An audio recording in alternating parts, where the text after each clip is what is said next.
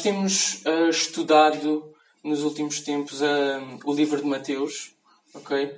E no, no domingo passado a pregação foi sobre o, o versículo 9 de Mateus 6. e eu gostava de começar por aí, que nós pudéssemos ler Mateus 6, o versículo 9 e o versículo 10. Ok? E eu posso ler. Então, Mateus 6, versículo 9 e versículo 10. Portanto, vós oreis assim: Pai nosso que estás nos céus, santificado seja o teu nome. Venha o teu reino, faça-se a tua vontade, assim na terra como no céu. a oração do Pai Nosso é uma oração que Jesus ensinou aos discípulos, porque eles perguntaram a Jesus como é que haveriam de orar e, e, e Jesus um, apresenta-lhes esta oração que é muito simples, mas que ao mesmo tempo tem grandes verdades e, e é tão sincera que nós, por vezes, um, desvalorizamos o poder que esta oração tem.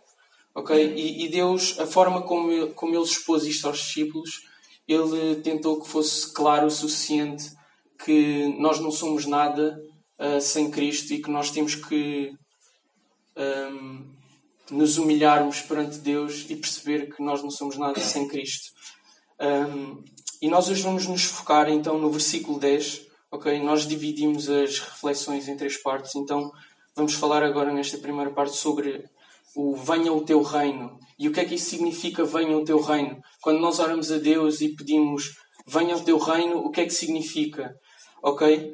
E e isso tem um poder muito grande e por vezes nós desvalorizamos quando dizemos venha ao teu reino, nós se calhar não sabemos ou não temos a noção do que estamos a dizer. Nós, a sociedade de hoje em dia, nós somos uma sociedade muito muito ligada, muito virada para si própria. Nós passamos a ser muito egoístas, preocupamos-nos muito mais connosco mesmo do que com os outros, deixamos-nos preocupar tanto uh, com o que as outras pessoas precisam e passamos a preocupar-nos muito mais com o que nós um, eh, desejamos e queremos e que queremos conquistar. E, e nós, quando dizemos venha ao teu reino, uh, é precisamente o contrário. Quando nós dizemos venha ao teu reino, nós, nós estamos a pedir a Deus e estamos a orar a Deus que Ele se manifeste entre nós, que Ele manifeste uh, a Sua presença entre nós. E o, o venha ao teu reino é, é muito mais profundo uh, do, que, do que simplesmente aquilo que nós pedimos todos os dias a Deus. Ok? Nós sabemos que como cristãos, como cristãos, nós damos como garantido que o facto de Deus ter sido misericordioso connosco e que o facto de Ele ter entregado o seu Filho para morrer na cruz por nós, nós temos a certeza que não haverá mais morte, não haverá mais dor, não haverá mais tristeza. Mas quando nós dizemos venha o teu reino, é muito mais do que isso. Nós estamos a pedir que Deus se manifeste entre nós um, e que Ele mostre a sua verdade. E com isso nós, nós temos que estar preparados e que temos, temos que estar cientes de que quando se Deus se estamos a pedir venha ao teu reino, que Deus o vai fazer, ok? E que nós temos que estar preparados para que quando Ele vier uh, nós possamos ser realmente seguidores de Cristo e que possamos caminhar junto a Ele. Porque pedir venha ao teu reino e depois não estarmos disponíveis para o seguir e para arcar com tudo o que isso implica, o venha ao teu reino, nós não estaremos preparados para o que, para o que isso realmente implica. E o Venha ao Teu Reino, eu quando meditava, eu, eu realmente não, não, nunca tinha percebido o poder e, e, o, o quão extraordinário isso é e o quão implica, porque é muito mais do que isso. Nós estamos, quando nós pedimos que Deus venha e que venha, venha, traga o seu reino, venha o seu reino, nós estamos a pedir uma coisa imensa. Nós, nós nem sequer conseguimos imaginar o poder que é um, e o quão extraordinário vai ser quando Deus um, se manifestar entre nós. Ok? E, e nós temos que estar preparados. Nós temos que estar preparados para sermos embaixadores, para sermos, por exemplo, como a Paula tem sido uma embaixadora de Cristo, que tem tem transmitido a palavra de Deus e tem sido tem se disponibilizado para tudo aquilo que Deus tem tem preparado para a vida dela e nós também temos que ser assim nós temos de nos capacitar e de estarmos preparados para tudo o que isso implica. Ok? E eu gostava de simplesmente deixar uh, três pequenas perguntas para que nós possamos meditar, não responder agora, mas possamos meditar. E uma delas é se nós realmente estamos cientes do que estamos a pedir. Quando nós pedimos e oramos a Deus algo como isto, venha ao teu reino, faça-se a tua vontade, será que nós estamos realmente cientes do que isso significa, do que isso realmente comporta para a nossa vida e a forma como nos vai impactar? Uh, será que estamos dispostos, dispostos a carregar com tudo o que isso implica? Será que estamos dispostos a deixar tudo o que Deus tem, tudo o que nós temos hoje para seguir somente a Cristo? Será que realmente nós queremos fazer isso? Ok? E, e era isso que eu gostava de deixar, que nós possamos, que o venha ao teu reino, nós não possamos orar simplesmente como venha ao teu reino da boca para fora, mas que nós possamos realmente estar cientes do que isso significa e do, do quão extraordinário isso é e do quão importante nós podemos dizer isso com consciência. Ok? Um, eu gostava só de orar e gostava de pedir uh, à Paula que pudesse orar aí que nós possamos, para que nós possamos estar mais conscientes e que possamos realmente durante o culto de hoje nos pedir a Deus que Ele nos capacite e que Ele nos prepare um, para que quando o seu reino vier, quando ele, quando ele voltar, nós possamos estar preparados para o servir e glorificar. Okay? Assim como somos, sabemos que o nosso Pai, porque nós estamos a orar ao nosso Pai, não é? Pai nosso que está no céu. Nosso Pai ama-nos, tal como somos. Porque Ele é muito maior que a nossa condição. Porque se fosse por nós, o nosso mérito, continuávamos condenados, não é? Mas somos justificados em Cristo. E é por isso por isso mesmo, por sermos justificados em Cristo, podemos orar ao Pai. Através dele, não? Somente no seu nome. Uh, o nosso versículo, do versículo 2, uh, é, Venha o teu reino, seja feita a tua vontade, assim na terra como no céu. O Alain já falou da primeira parte, Venha o teu reino. Uh, vamos falar agora e refletir um pouco sobre a segunda parte, que é, seja feita a tua vontade. Não é fácil. Somente dizer esta frase, seja feita a tua vontade, não é nada fácil. E Jesus ensina-nos a orar desta maneira. Porquê? Já pensamos sobre isso? Porquê é que Jesus uh, deixou esta oração para cada um de nós? Para nós falarmos com o Pai? Porque se nós orássemos bem, não precisávamos de ser ensinados, certo? Se nós já soubéssemos tudo sobre como ter intimidade com o Pai, como chegar ao Pai, como falar com Ele, Jesus não precisava de nos ensinar. E os discípulos foram humildes o suficiente para dizer: Jesus, nós não sabemos orar, ensina-nos. Nós precisamos de ser ensinados, precisamos que tu, nosso Mestre, nos ensines a orar. Okay? Esse é o primeiro passo. O Alan falando nisso e temos de ter isso em, consciência. Primeiro passo. Okay? Humilhação, humildade. De reconhecer que precisamos de ser ensinados, precisamos de aprender a falar com o nosso Pai. Certo? Desde bebés que somos ensinados como falar. Certamente os nossos pais nos ensinaram como falar com eles. Certo? Então é isso que Jesus está a fazer connosco, porque nós não sabemos orar. Ok? Eu vou pedir aqui os apontamentos. Não haver mal ainda somos aqui uh, novos nas reflexões, na pregação da palavra, e eu preciso aprender uh, Em Tiago 4, 2 a 3, podemos perceber. Uh, eu não vou abrir porque tenho algumas passagens, então se estiver a abrir as acompanhamos, mas diz basicamente nós não sabemos orar porque oramos segundo a nossa vontade segundo aquilo que a nossa carne nos pede. Ok? Porque se nós soubéssemos orar, se nós orássemos segundo a vontade de Deus, a nossa oração seria atendida. Tiago escreve isto para todos os cristãos, porque esta, nesta altura a igreja estava a ser perseguida e estava dispersa. Então, Tiago diz, diz claramente: vocês pedem, pedem e pedem, mas o que vocês pedem não vos é respondido, não é entendido por Deus. Sabem porquê? Porque oram mal. E oram mal porque não oram segundo a vontade de Deus. Então, quando Jesus nos diz para orar desta maneira, seja feita a tua vontade, temos de ter noção que estamos a ser assertivos. Seja feita. Ok? Não estamos a fazer uh, uma questão, uma pergunta a Deus. Uh, podes fazer a tua vontade? Uh, ou podes mostrar como, como é a tua vontade? Não, não há aqui espaço para dúvidas. É de maneira assertiva. Seja feita. Ok? Nós temos que questionar. Seja feita a vontade de Deus como assim? Deus precisa que nós uh, digamos isto. A vontade dele não é soberana. É. Ok? Portanto, podemos partir deste, deste primeiro ponto. Quando dizemos seja feita, é porque tem a ver connosco. Ok? Aquilo que nós podemos uh, fazer, realizar. E a oração tem muito a ver com isso. Quando nós oramos, nós oramos também para que a nossa mente se possa moldar segundo a mente de Cristo. Certo?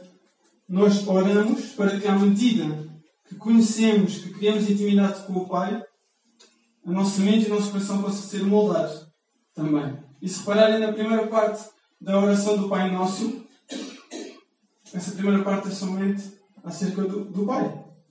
Não é? Não tem a ver connosco. Pai nosso, que estás nos céus, venha o teu reino, seja feita a tua vontade, assim na terra como no céu. É sobre Ele. Porque se nós não começamos a partir daí, já fomos. Perdemos a expressão. Porque se nós não atentamos ao Pai, se não olhamos para Ele quando oramos, então já estamos a orar mal. Ok? Então, partimos daí. É tudo sobre o Pai, nada sobre nós. Okay? Podemos logo uh, perceber que a nossa vontade não entra. Os nossos desejos, aquilo que entendemos que é o melhor uh, para nós, uh, não entra nesta oração. Ok? Ok. Estou Portanto, seja feita a tua vontade. Com esta assertividade, nós podemos perceber que, deixando de parte os nossos desejos da carne, a nossa vontade, temos que atentar à vontade de Deus. Okay? Mas é algo que fazemos esporadicamente, pontualmente? Não. Tem que ser uma necessidade. Ok? Em João 4,34, e passo a ler. Disse-lhes Jesus: A minha comida consiste em fazer a vontade daquele que me enviou e realizar a sua obra. Minha comida. Nós uh, certamente não conseguimos passar um dia sem comida. Certo? Ou, ou se, o fizermos, fazemos com muito esforço. Eu nunca tentei. Uh, nunca tentei. Uh, mas certamente se o fizer será com muito esforço. Mas Jesus disse: A minha comida é fazer a vontade de Deus. Muitos de nós que estamos aqui, certamente, mais facilmente, passamos um dia sem procurar ter intimidade com o Pai, sem procurar ter essa intimidade através da leitura, através da prática da leitura, através do amor com os nossos irmãos. Eh, mais facilmente passamos o dia a fazê-lo do que um dia sem comer. Ok? Certo? Confirma? Sim. Ok. Uh, é importante confirmarmos isso e termos essa noção também. Uh, mas Jesus diz claramente que a comida dele, ou seja, o que alimenta a sua alma, o seu corpo, o que o alimenta, o que lhe dá combustível, aliás, que lhe dá força, que é o seu combustível, é fazer a vontade de Deus. Okay? Portanto, nós temos que entender que orando desta maneira, esta oração tem que ser real. Seja feita a tua vontade, tem que ser real na nossa vida. Nós precisamos de entender como uma necessidade. Nós não conseguimos acordar, ou não podemos acordar e começar o nosso dia sem dizer, Deus, que este dia seja, seja para honra e glória do teu nome, que seja feita a tua vontade e não a minha. Precisa ser uma necessidade nossa. Tudo tem que partir por aí, ok? Nós acordamos e já a pensar nas, coisas que temos de fazer no nosso dia a dia, Uh, e se calhar muitos de nós uh, vão tomar um pequeno almoço primeiro. Não é a primeira coisa que fazemos. Mas o nosso alimento, aquilo que nós mais ansiamos, tem de ser fazer a vontade do nosso Pai. Okay? Porque somos seus filhos e é isso que queremos fazer. Agora, o que é que vamos fazer? Qual é a vontade de Deus? Para fazermos a vontade de Deus, temos de saber qual é a vontade de Deus. Certo? E a vontade de Deus é claro. Ela não está no oculto. Podemos ver ao longo da Bíblia que a vontade de Deus é explícita em todas as passagens. Ok? Muitas vezes nós questionamos Deus, qual é a tua vontade para o meu dia a dia, para a minha carreira, para a minha família, para a maneira como vivo com os outros? Ok? Dá-me respostas. Mas a vontade de Deus está revelada já, já foi revelada. E é por isso que nós podemos uh, descansar neste Deus, porque Ele já nos mostrou tudo aquilo que Ele quer para nós. Okay? Portanto, se nós nos questionamos qual é a palavra, qual é a vontade de Deus, está na Sua palavra. Confiamos nisso? Nós não somos filhos que desconhecem a vontade do nosso Pai. Nós somos, nós somos filhos Uh, e é por isso que ele é um pai doce e amoroso para connosco, porque ele, ele mostra-nos claramente uh, o que é que ele quer para cada um de nós. Ok?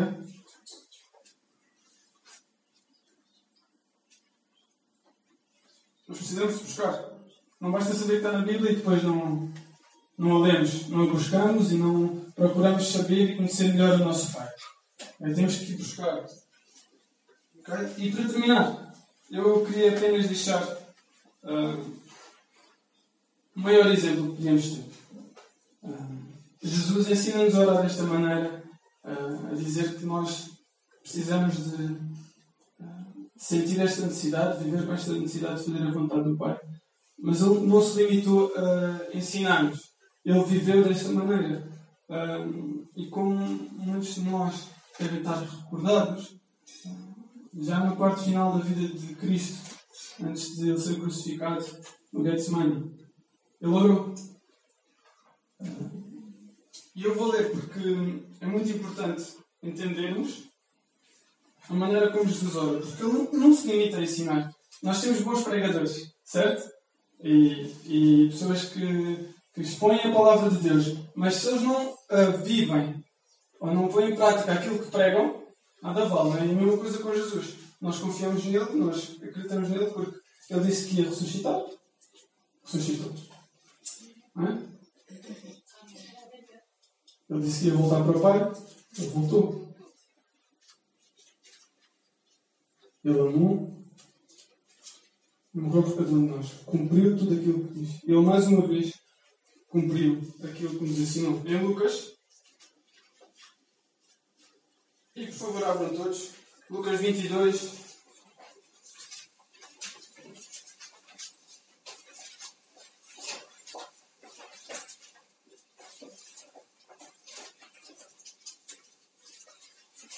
41.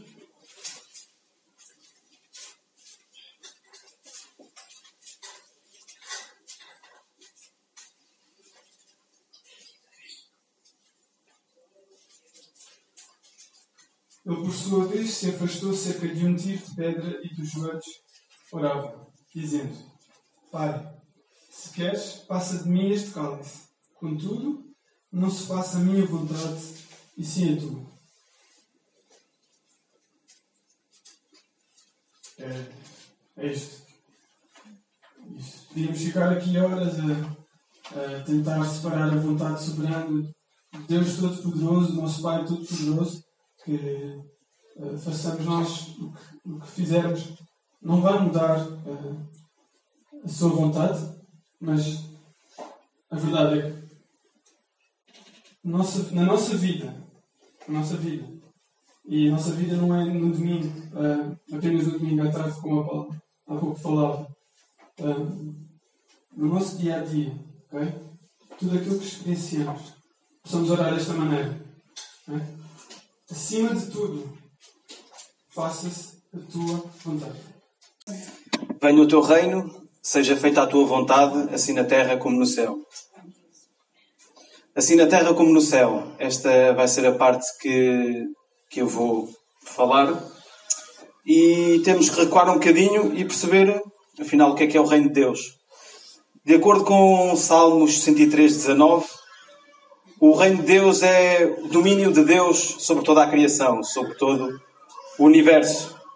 Mas mais especificamente, é um reinado espiritual que, que não se dá, não é um reinado a ser sobre nações, sobre pátrias, sobre territórios. É um reinado espiritual que acontece no meu coração, no vosso coração, no coração daqueles que acreditam em Jesus como, como seu Salvador. E nós pertencemos a esse reino, porque queremos que Jesus é nosso Salvador. E aqui na Terra nós somos os embaixadores de Deus. E o que é que nós temos feito como embaixadores de Deus? Qual tem sido o nosso exemplo? Temos cumprido a vontade de Deus nas nossas vidas? Temos feito o reino de Deus conhecido aqui na terra?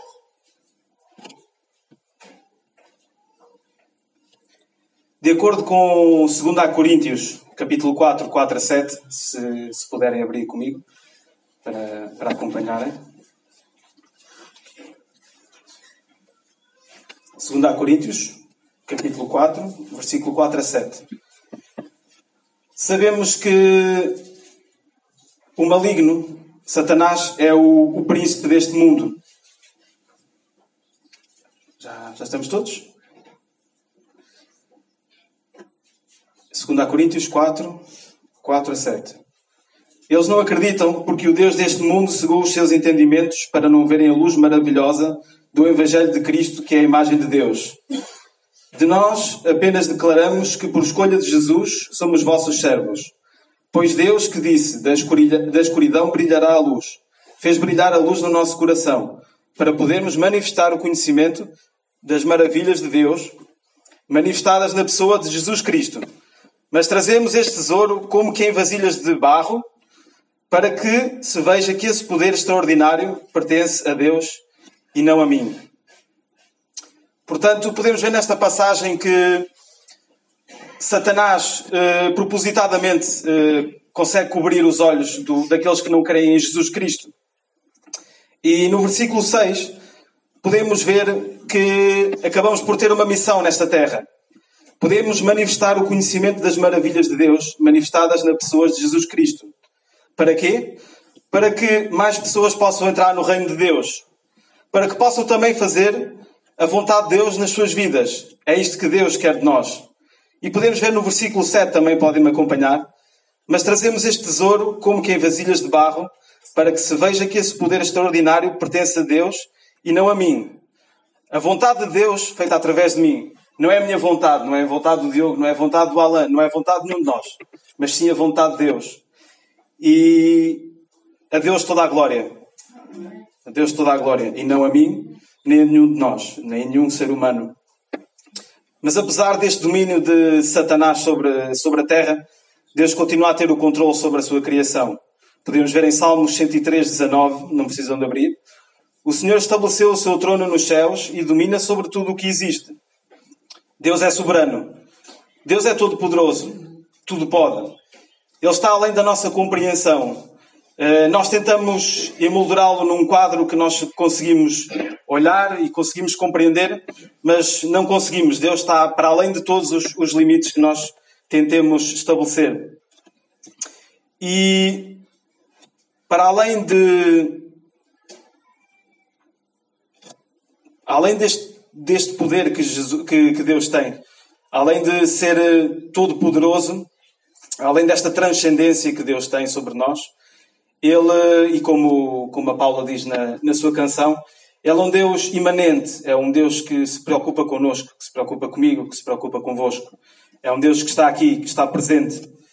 E Deus importa-se com cada um de nós. Ele importa-se com cada um dos seus filhos. E Ele quer que mais pessoas entrem no seu reino. E nós sabemos que sempre que algum pecador se arrepende, há festa no céu. Ele quer que o seu reino se expanda e, como diz na parábola de, do grão de mostarda, que o seu reino se possa, possa transformar numa grande árvore onde os crentes vêm procurar abrigo. Aquela árvore que teve origem naquela sementezinha pequenina, que cabe a nós também espalhar essa, essa, essa semente para que de facto o reino de Deus se possa, se possa expandir. Então, mas como posso eu entrar neste reino de amor? Fácil. É, confessarmos os nossos pecados, arrependermos. O que é que é o arrependimento? De forma muito rápida. É, termos noção daquilo que fizemos mal e mudar de conduta. Deixar a nossa velha natureza para trás. E aceitar Jesus no nosso coração. Basta isto para entrar no reino de Deus. Vamos fazer o conhecido reino de Deus na terra? Vamos trazer mais pessoas para o reino de Deus? Vamos chegar ao final do nosso culto e eu não sei quanto aos irmãos, mas eu tenho sido tremendamente abençoado com este culto. Falar da vontade de Deus não é fácil. Há pouco o Diogo dizia que a maneira mais fácil de nós entendermos a vontade de Deus é termos intimidade com o Pai. E é totalmente verdadeiro. É conhecer a palavra, é ter tempo de oração, é ter tempo de comunhão com o nosso Pai. Uma das maneiras em que nós podemos perceber se estamos a fazer a vontade de Deus é quando temos paz nas nossas, nas nossas decisões. Quando nós não temos paz nas nossas decisões, é porque provavelmente algo não está bem entre nós e Deus. Eu queria terminar só este período de reflexão com um testemunho, para vermos como a vontade de Deus é soberana nas nossas vidas. Para percebermos também que quando Deus nos mostra o seu amor, quando nós temos este privilégio, esta honra de sermos filhos de Deus, de pertencemos ao seu reino, de sermos reinados por alguém que é tremendo, por alguém que nos ama de, de uma forma tão grande. Deus também honra quando nós procuramos fazer a sua vontade. E honra mesmo. Normalmente eu deixo sempre aqui algumas, alguns episódios que aconteceram comigo. Hoje eu vou-vos contar um episódio de uma menina, chama-se Rita. A Rita agora é minha prima também. É a prima da Catarina e da Laura. E ela foi ao OBS já uma vez. E teve boas conversas sobre Deus, sobre Evangelho.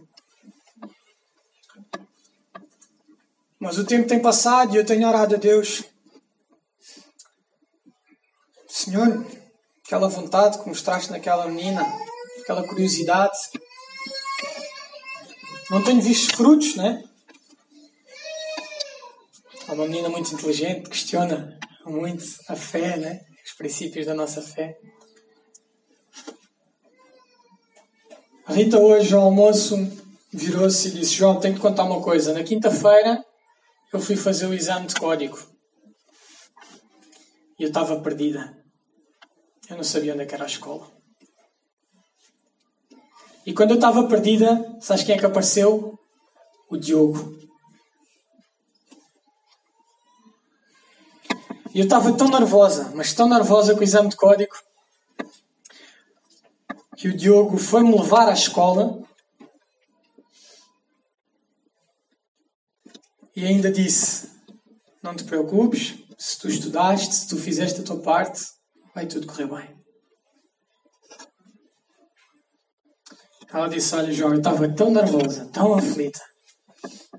E quando o Diogo disse aquilo, eu senti paz.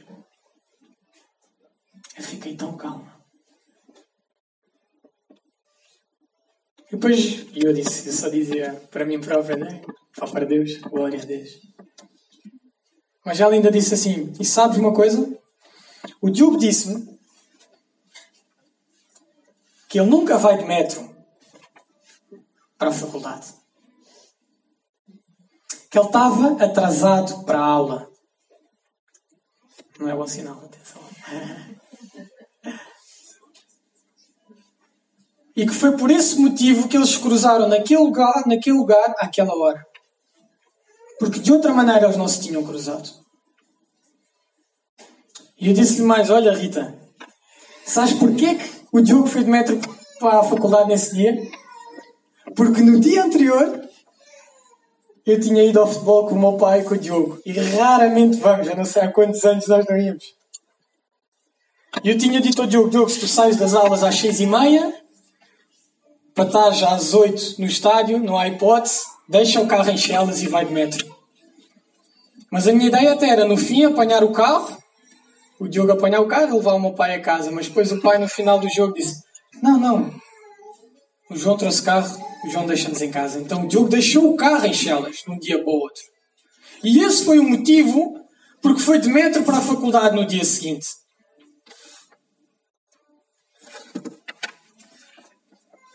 Eu não sei o que é que a Laura e a Nina sentiram, mas eu senti que houve um silêncio na mesa.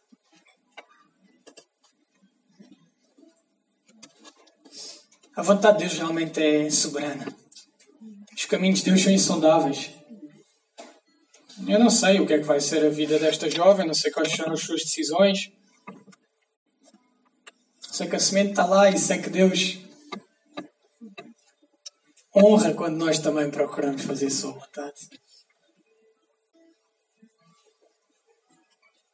Irmãos, é muito bom, foi muito bom aquilo que aconteceu aqui esta tarde. Ver a forma como Deus tem trabalhado na vida destes jovens. Tudo aquilo que foi dito, a verdade que foi aqui explanada, seja feita a tua vontade. É uma afirmação muito, muito importante na nossa vida. Mas para que seja feita a vontade de Deus, nós precisamos estar dispostos a isso. É preciso sairmos da nossa zona de conforto. É preciso queremos mais. É preciso percebermos que nós temos o privilégio de sermos filhos de um Pai tão amoroso, tão cuidadoso. Mas um Pai que não nos quer só a nós. Também quer aqueles lá fora que não o conhecem. Um Pai que nos ensina a amar o próximo.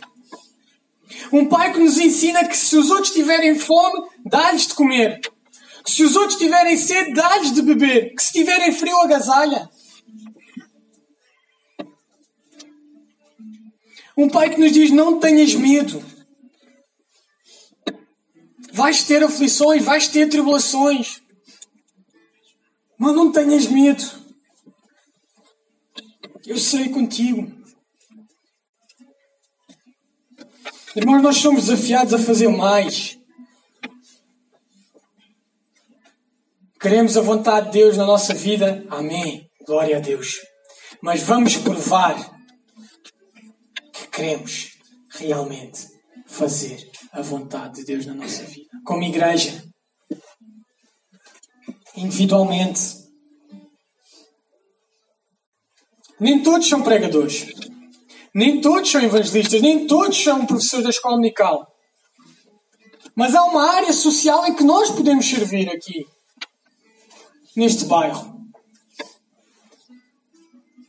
Se temos cursos, se temos capacidades, foi porque Deus nos capacitou para isso. Então vamos pôr ao serviço dos outros, ao serviço da, cidade, ao serviço do bairro. Essas mesmas capacidades, esses mesmos cursos que Deus nos deu. Não interessa a idade que tens. Não interessa o teu percurso. Não interessa se tens estudos ou não. Se a tua prioridade, se a nossa prioridade é que a vontade de Deus seja feita na nossa vida, então Deus vai honrar, Deus vai capacitar e frutos aparecerão desse trabalho. E atenção que isto é tão simples quanto isto. Eu vou terminar dizendo isto. Na quarta-feira eu faltei ao projeto. Tive outras prioridades. E acreditem que não tive paz com essa decisão. Mas decidi faltar. Arranjei maneira que alguém fosse no meu lugar, mas decidi faltar. Na quinta-feira tive uma reunião com os outros parceiros. e estava lá o Jorge Pina. E eu, a despedir-me do Jorge, disse, dei um grande abraço ao Jorge, disse: Jorge, tão bom ver-te, já não te vi há tanto tempo. Sabe o que é que ele me disse? Pois não, não foste ontem. Pois não, não foste ontem. Hum. Não basta querer. Não basta saber qual é a vontade de Deus. É preciso agir. É preciso dar passos. Que Deus nos ajude a procurá-lo cada vez mais e mais na nossa vida, para que realmente possa ser feita a sua vontade, a sua vontade na nossa vida. Amém?